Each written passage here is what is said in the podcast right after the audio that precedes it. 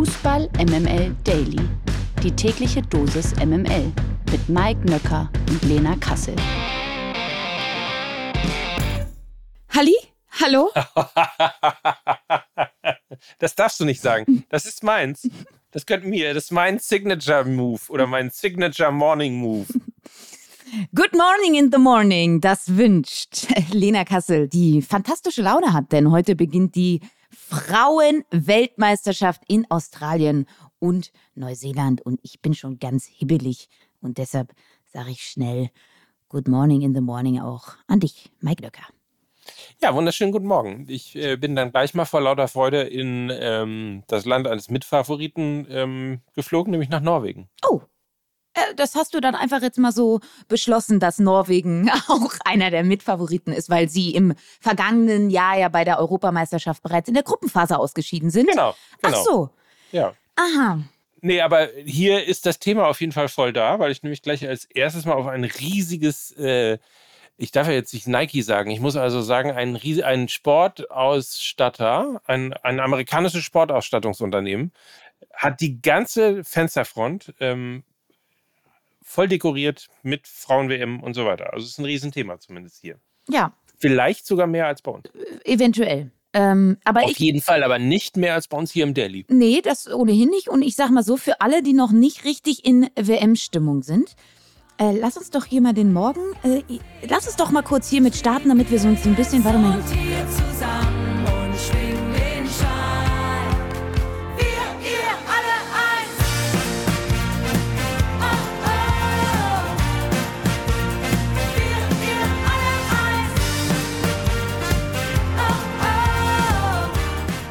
Es ist irgendwo, irgendwo zwischen ähm, Olli Pocher und äh, Odo Jürgens und die Fußballnationalmannschaft, ne? So ist es. Und äh, das ist aber jetzt mal so die Grundstimmung für die heutige Ausgabe.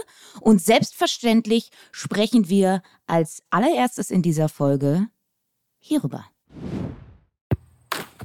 Die WM der Frauen bei MML Daily. Und ab geht die wilde Fahrt. Heute wird die WM im neuseeländischen Auckland eröffnet. Um 9 Uhr deutscher Zeit trifft Neuseeland auf, bitte, Norwegen. Und um 12 Uhr spielt mit Australien auch Gastgeber Nummer 2 gegen Irland. Es ist also an der Zeit, dass wir auch noch äh, die Gruppen A und B etwas genauer unter die Lupe nehmen. In Gruppe B finden wir wieder vier Nationen von vier verschiedenen Kontinenten, nämlich Australien, Kanada, Nigeria und Irland. So, da ist der Gastgeber also dabei. Sportlich ähm, was darf er sich von diesem Turnier erhoffen und ähm, wie blickst du auf diese Gruppe? Ich glaube, das ist ähm, mitunter die wohl am schwersten zu prognostizierende Gruppe bei dieser WM, weil sie am ausgeglichensten ist. Das macht diese Gruppe wohl zu einer der Todesgruppen. Ja, das sagt man ja dann immer im Vorfeld eines solchen Turniers. Da gibt es die Todesgruppen und diese Gruppe B ist eben eine davon von, weil eben alle vier Mannschaften wirklich realistische Chancen auf das Achtelfinale haben. Und äh, von diesem Quartett haben es drei Teams bei der letzten WM bis ins Achtelfinale geschafft, ne? während Irland nach dem verpassten Turnier und der Europameisterschaft vor einem Jahr diesmal endlich wieder mit dabei ist. Und Irland ähm, nimmt so richtig zum ersten Mal an so einem großen Turnier teil und äh, war in zwei Freundschaftsspielen jetzt im April auch echt ein harter Brocken für den Titelverteidiger aus den USA. Die Irinnen verloren nur knapp mit 0 zu 2 und 0 zu 1, haben da wirklich stark gespielt. Und doch würde ich sagen, dass Kanada in dieser Gruppe leicht favorisiert ist. Nachdem sie ja vor zwei Jahren bei den Olympischen Spielen in Tokio Gold gewonnen haben, werden sie sich, äh, glaube ich, in diesem Sommer bei dieser WM ähnlich hohe Ziele setzen. Und das können sie auch. Kanada hat wirklich mit Adriana Leon, äh, Jordine Heutema, das ist übrigens die Ex-Freundin von Alfonso Davis, das nur am Rande, und äh, Christine Sinclair, die die wirklich mit 40 Jahren, die ist 40, die spielt immer noch, ähm, ihre sechste Weltmeisterschaft bestreitet. Da haben sie wirklich sehr, sehr viele fähige Torjägerinnen. Und die beste Torjägerin bei ihnen fehlt allerdings, äh, Janine Becky. Das ist wirklich ein herber Rückschlag. Allerdings, glaube ich, können sie das mit äh, viel Erfahrung dennoch kompensieren. Gerade im Mittelfeld mit Sophie Schmidt und Jessie Fleming haben sie da kolportierte 336 Länderspiele auf dem Buckel. Und das ist richtig, richtig viel Erfahrung. Und Australien, ja, hat auch allen Grund, wirklich optimistisch in das Turnier zu gehen. Australien war wirklich zuvor noch nie über das Viertelfinale einer WM hinausgekommen. Sie haben aber den besten Kader aller Zeiten. und dann noch mit der Unterstützung aus dem eigenen Land und dann noch mit der Starstürmerin Sam Kerr, glaube ich, können sie es relativ weit schaffen. Ähm, also sie haben, sie haben eine fantastische Form und sie haben auch die Vorbereitung auf das äh, Turnier wirklich bravourös gemeistert. Sie haben gegen Dänemark gewonnen, sie haben gegen Schweden gewonnen, sie haben gegen Spanien gewonnen, sie haben gegen England gewonnen. Und gegen England, da haben sie mit 2 zu 0 gewonnen und haben sozusagen die 30 Spiele andauernde Ungeschlagenheit dieser Mannschaft beendet. Und das ist wirklich ein Ausrufezeichen gewesen. Also mit Australien ist in diesem Turnier zu rechnen. Für mich sogar einer der Titelfavoritinnen. Beim Blick auf die Gruppe A finden wir dann auch den zweiten Gastgeber, nämlich Neuseeland. Mhm. Mhm. Die Neuseeländerinnen treffen in der Gruppenphase auf Norwegen, die Philippinen und die Schweiz. Deine Gedanken dazu? Ja, deine wissen wir ja schon, ne? Norwegen einer der Titelfavoritinnen, wie ich herausgehört habe. ähm, naja, also. Ich, ich habe das Gefühl, so richtig habe ich dich noch nicht überzeugt. Na doch, also in dieser Gruppe sind sie auf jeden Fall klarer Favorit zusammen mit der Schweiz. Auch wenn wirklich beide Nationen eine wirklich enttäuschende EM gespielt haben, sind sie, glaube ich, zur WM wieder in einer etwas besseren Verfassung. Die, die Schweiz mit der neuen Trainerin Inka Grings, ist eine ehemalige deutsche Nationalspielerin und übrigens auch, so viel Gossip muss sein, die Ex-Freundin von unserer Bundestrainerin Martina Voss-Tecklenburg. Äh, und die Schweiz ist mit ihr wieder im Aufwind. Sie haben äh, einige wirklich international erfahrene Spielerinnen auch in ihren Reihen. Die Abwehr und das Mittelfeld werden vom Arsenal-Duo Noel Maritz und Lia Welti getragen. Die Tore hängen von Ramona Bachmann von PSG und Anna Czernogorcevic von Barcelona ab. Ähm, also sie haben die Klasse, kamen aber bei der EM nicht über die Gruppe hinaus. Das galt ja übrigens auch für Norwegen. Die Enttäuschung war riesig. Vor allem das 0 zu 8. Ja, die haben mit 0 zu 8 gegen England verloren. Das war wirklich der negative Höhepunkt. Seitdem ging es mit der Form des Teams aber bergauf. 2 zu 0 Auswärtssieg gegen die Niederlande. Das hat die Welt so ein bisschen daran erinnert, dass äh, Norwegen wirklich mal eine große Nation war im Frauenfußball. Dann haben sie auch gegen Frankreich und Schweden unentschieden gespielt, dann aber wieder relativ viele Gegentore bekommen gegen Spanien und Schweden ähm, in, den, in den Freundschaftsspielen. Also es ist noch sehr, sehr instabil, was die Defensive angeht, aber trotzdem gilt, glaube ich bei den Norwegerinnen, ähm, dass sie, wenn sie die, die Gruppenphase überstehen, auch wirklich ein unangenehmer Gegner sein können. Und sie haben ja immerhin auch schon mal die WM gewonnen. Ne? Also das darf man auch nicht vergessen.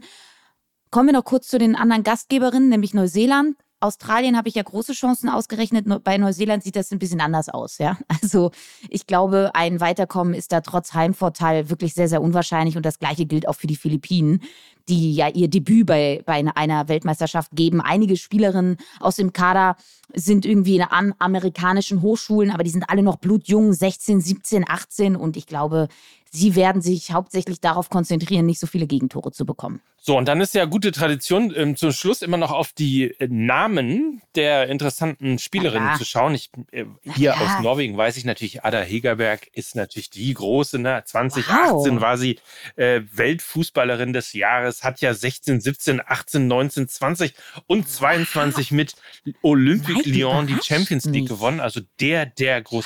Was? Ja, gut, dann hast du mir schon eine vorweggenommen, Ada Hegerberg. Ja, sorry. Das ist ein. Es ist, ist, ja, so, ist ein Mix aus einem riesigen äh, Plakat äh, bei Nike, äh, bei dem amerikanischen Sportartikelhersteller äh, und Wikipedia. Und eine Sache hast du zu ihr jetzt nicht gesagt. Sie hat ja äh, sozusagen einer, also sie war einer der Pionierinnen, die sich gegen den Verband gestellt hat, nämlich schon 2017 hat sie dafür plädiert, äh, dass die Behandlung des Frauenfußballs ähm, sich verbessern sollte und gerade auch die Behandlung mit den Fußballerinnen und war jetzt wirklich fünf Jahre lang nicht mehr bei der Nationalmannschaft mit dabei. Jetzt ist sie wieder mit dabei und will es natürlich allen zeigen und ihre Form wird entscheidend dafür sein, wie weit Norwegen kommt. Sie hat auch eine kongeniale Partnerin auf den Außenbahnen mit Caroline Hansen. Das ist so ein bisschen wie Niklas Füllkrug und Marvin Duksch, die beiden. Also die sind ähm, richtig gut eingespielt. Äh, kommen wir noch kurz, ich hatte sie schon mal erwähnt, Sam Kerr Ähm, die 29-Jährige ist nicht nur ein Aushängeschild der Australierinnen, sondern wirklich des gesamten Frauenfußballs. Sie war ja auch die erste Spielerin, die auf der Verpackung des FIFA-Spiels zu sehen war, nämlich neben Kylian Mbappé bei der Ausgabe von FIFA 23. Sie ist eine extrem kleine Stürmerin. Das werdet ihr merken, wenn ihr sie seht. Sie ist nur 1,67 groß und genau das ist ihre Waffe. Weil sie ist unfassbar flink, sie ist unfassbar kopfballstark, trotz ihrer geringen Größe.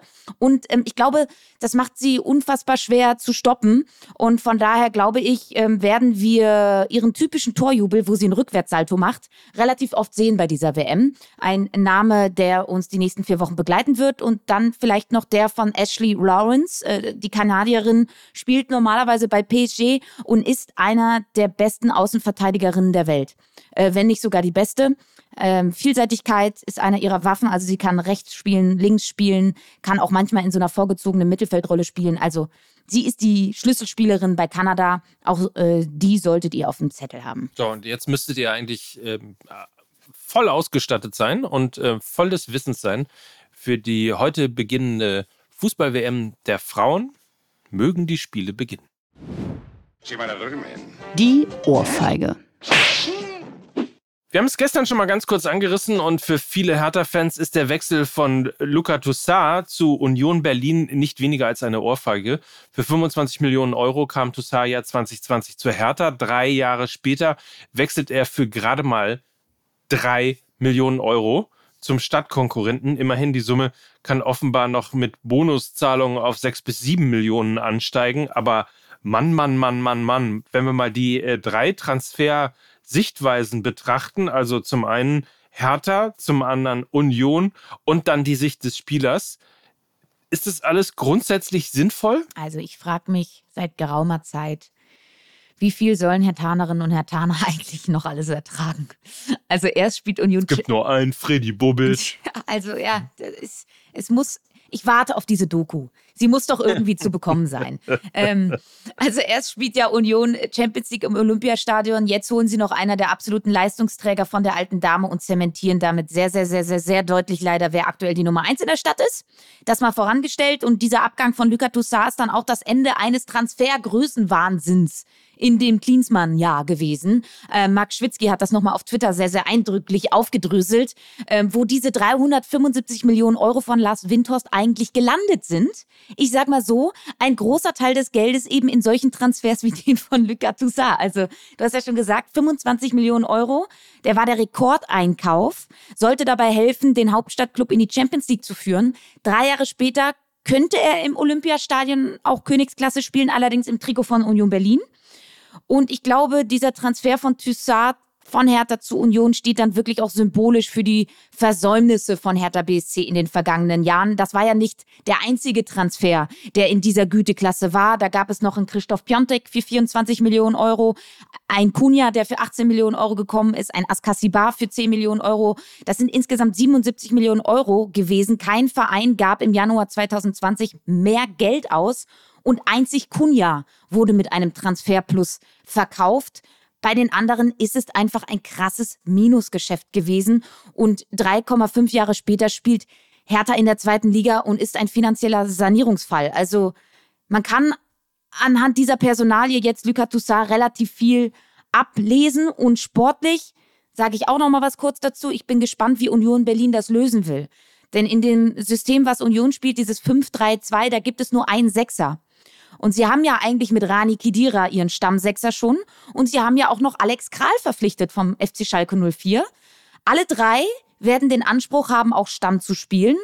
Und ich sage mal so, sie verpflichten ja jetzt nicht Lucas Toussaint, um ihn auf die Bank zu setzen oder als Backup für Kidira zu sehen. Also das wird spannend sein, wie sie das handeln wollen. Vielleicht ja eine Systemumstellung oder Erweiterung. Wer weiß es schon. Wir werden es ja sehen, wenn die Spiele dann äh, in der Bundesliga anfangen. Bin mal sehr gespannt. Another day is here and you're ready for it. What to wear? Check. Breakfast, lunch, and dinner? Check. Planning for what's next and how to save for it? That's where Bank of America can help. For your financial to-dos, Bank of America has experts ready to help get you closer to your goals. Get started at one of our local financial centers or 24-7 in our mobile banking app. Find a location near you at bankofamerica.com slash talk to us. What would you like the power to do? Mobile banking requires downloading the app and is only available for select devices. Message and data rates may apply. Bank of America and a member FDIC. Das News Update aus der MML-Redaktion.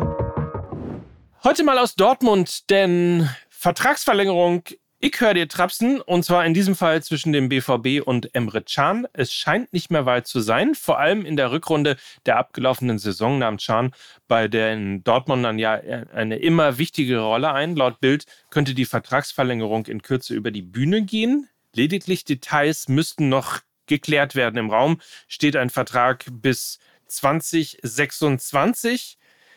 Ich hätte jetzt fast gesagt, äh, nie hat sich in Dortmund jemand die Verlängerung seines Arbeitspapiers so sehr verdient wie Emre Can.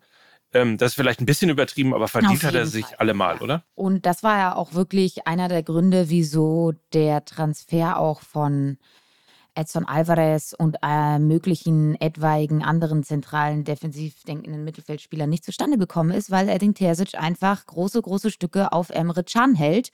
Und ähm, dieses Vertrauen zahlt er ihm zurück mit sehr, sehr guten Leistungen. Und ich glaube, in der abgelaufenen Saison die beste Leistung von ihm im BVB-Trikot. Anders sieht das bei Chans Teamkollegen Nico Schulz aus. Äh, den will der BVB wohl unbedingt loswerden. Daher werde nun offenbar eine Vertragsauflösung forciert. Das berichten die Ruhrnachrichten. Der noch bis 2024 datierte Vertrag des Linksverteidigers würde Schulz dann eine Abfindungszahlung in Höhe von acht bis zehn Monatsgehältern einbringen heißt es zumindest, das entspräche einem Betrag zwischen 3,6 und 4,5 Millionen Euro. Bis zum kommenden Montag soll die Trennung von Schulz besiegelt sein. Dann reist der BVB in die USA. Dort soll Schulz dann nicht mit dabei sein. Und ich sag mal so, für einen Frauenschläger dann auch noch Abfindung zu zahlen, lasse ich mal dahingestellt. In der zweiten sieht man besser. Genau das denkt sich offenbar der sehr schlaue Marcel Halstenberg. Es ist ja auch in diesem Jahr wieder die stärkste zweite Liga aller Zeiten und Marcel Halstenberg ist dabei, denn das, was sich lange angebahnt hat, wird jetzt tatsächlich klappen oder wohl tatsächlich klappen. Der Verteidiger wechselt von RB Leipzig zu Hannover 96 und spielt künftig nicht mehr in der Champions League, sondern eben in Liga 2. In diesen Tagen soll der Transfer laut Sky offiziell gemacht werden. 500.000 Euro überweist Hannover demnach nach Leipzig. Halstenberg hatte zuletzt ja immer mal wieder betont, dass er gern in seine Heimatstadt Hannover zurückkehren möchte. Das scheint also jetzt zu klappen. Ist ein krasser Deal für Hannover 96. Und ähm, sagen wir mal so, auch dieses Jahr wieder startet man in Hannover mit einem Ausrufezeichen. Was wird das eigentlich schon wieder für eine Banger zweite Liga? Max Kruse, Lars Stindl, jetzt Marcel Halstenberg?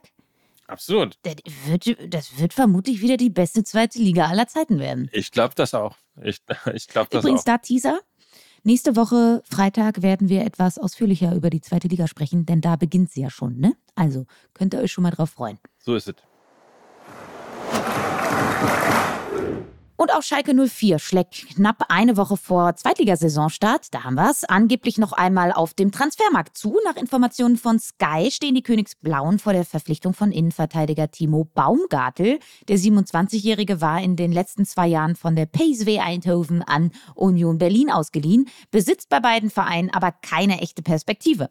Daher soll sein Vertrag in Eindhoven jetzt aufgelöst werden, damit er sich ablösefrei dem FC Schalke anschließen kann. Gewinner des Tages. Das ist heute der ehemalige Weltklasse-Torhüter Edwin van der Sar. Der Niederländer lag nach einer Hirnblutung nämlich mehrere Tage auf der Intensivstation. Gestern teilte der 52-Jährige dann mit, dass er die Station verlassen konnte. Er sei aber weiterhin im Krankenhaus, so van der Sar auf seinen Social-Media-Kanälen. Sein langjähriger Verein Ajax Amsterdam hatte vor einer Woche mitgeteilt, dass der Ex-Keeper eine Gehirnblutung erlitten habe und sich auf der Intensivstation befinde. Ähm, wie die Zeit Zeitung The Telegraph berichtete, wurde er während eines Urlaubs in Kroatien von dieser Gehirnblutung getroffen. Von einer kroatischen Insel aus sei er dann per Rettungshubschrauber in eine Klinik gebracht worden. Gute Nachrichten also, klingt nach ein bisschen über dem Berg. Wir wünschen natürlich weiter schnelle Genesung und gute Besserung. Auch das noch. Der VfB Stuttgart musste kurzfristig sein Trainingslager in Österreich abbrechen, weil der Trainingsplatz in Neukirchen am Großvenediger nach starken Regenfällen am Dienstag bis auf weiteres nicht bespielbar war. Der Verein habe sich daher dazu entschieden, das ursprünglich bis Sonntag angesetzte Camp vorzeitig zu beenden und zurück nach Stuttgart zu fahren. Auf dem Weg nach Hause absolvierte die Mannschaft von Sebastian Hoeneß dann gestern Nachmittag ein Training auf dem FC Bayern Campus in München. Na, da hat er kurz mal den Onkel Uli angerufen und hat gesagt, hör mal Uli, können wir kurz, können, können wir kurz vorbeikommen? Und äh, natürlich stellen ja. sich auch alle die Frage, steigt Alexander Nübel auch zufällig ganz aus Versehen mit in den Mannschaftsbus des VfB ein. Wir werden es sehen, wir werden dranbleiben, ganz, ganz sicher. Auf jeden Fall. Vielleicht hört er es bei uns nicht zuerst, aber ihr hört es in jedem Fall, wenn das äh, der Fall sein sollte und wenn dieser Wechsel steigen sollte. In diesem Sinne, also schön weiter und hoffentlich auch gerne äh, den Daily von Fußball MML hören. Das war es nämlich schon wieder.